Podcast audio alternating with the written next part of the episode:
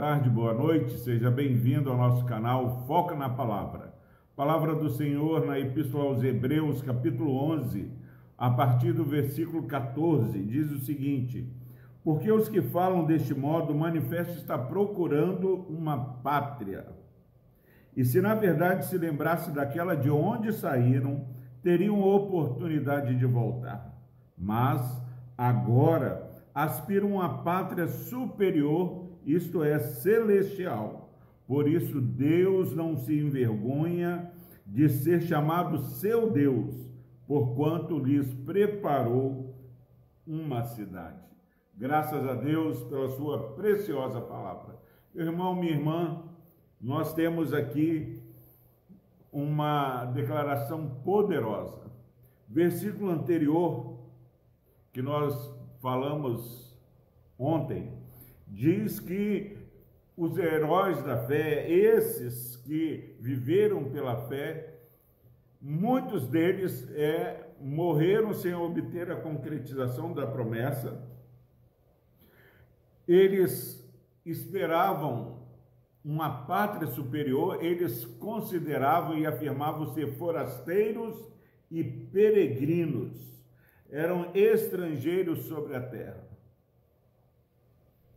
E agora, nesse versículo 14, nós somos informados, porque os que falam deste modo, falar que é forasteiro, que é estrangeiro, aqueles que sabem que aqui não é o nosso lar, nós estamos aqui de passagem, eles manifestam, está procurando uma pátria. Esse versículo é um alerta o povo de Deus não pode ficar tão aculturado, tão envolvido, é, tão imerso na cultura onde vivemos que esquecemos que não somos aqui. Nosso Brasil é tão grande que você chega no Nordeste, você percebe que lá tem uma linguagem diferente, Minas outra linguagem, São Paulo, cada estado tem uma particularidade no seu modo de falar. De modo que quando é, aqui no Espírito Santo tem alguém de um outro estado entre nós, nós percebemos que eles não são daqui, pelo seu modo de falar. As pessoas precisam perceber no modo de vida nosso, no nosso jeito de viver, no nosso modo de falar que nós somos estrangeiros. Estamos aqui de passagem e estamos desejosos de voltar para casa. E se na verdade ele se lembrasse daquela cidade, daquela pátria de onde saíram, eles teriam oportunidade de voltar. Precisamos desenvolver um desejo tão forte no nosso coração é, de estarmos no novo céu e nova terra preparados pelo Senhor 2 Pedro capítulo 3, versículo 13. Nós aguardamos novos céus e nova terra, e esse desejo tem que ser tão forte que nós vamos esquecer das coisas que para trás ficam.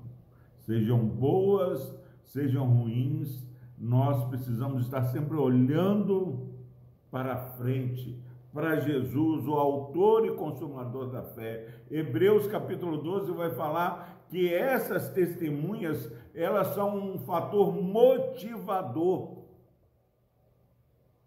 Eu já vi alguém comentar em Hebreus 12 que essa nuvem de testemunhas são fofoqueiros, são pessoas que estão nos reparando. Não, o, a exegese correta é que essa nuvem de testemunha que são estrangeiros, elas nos motivam, são exemplos para nós continuarmos olhando para frente, almejando a cidade que Deus é o arquiteto.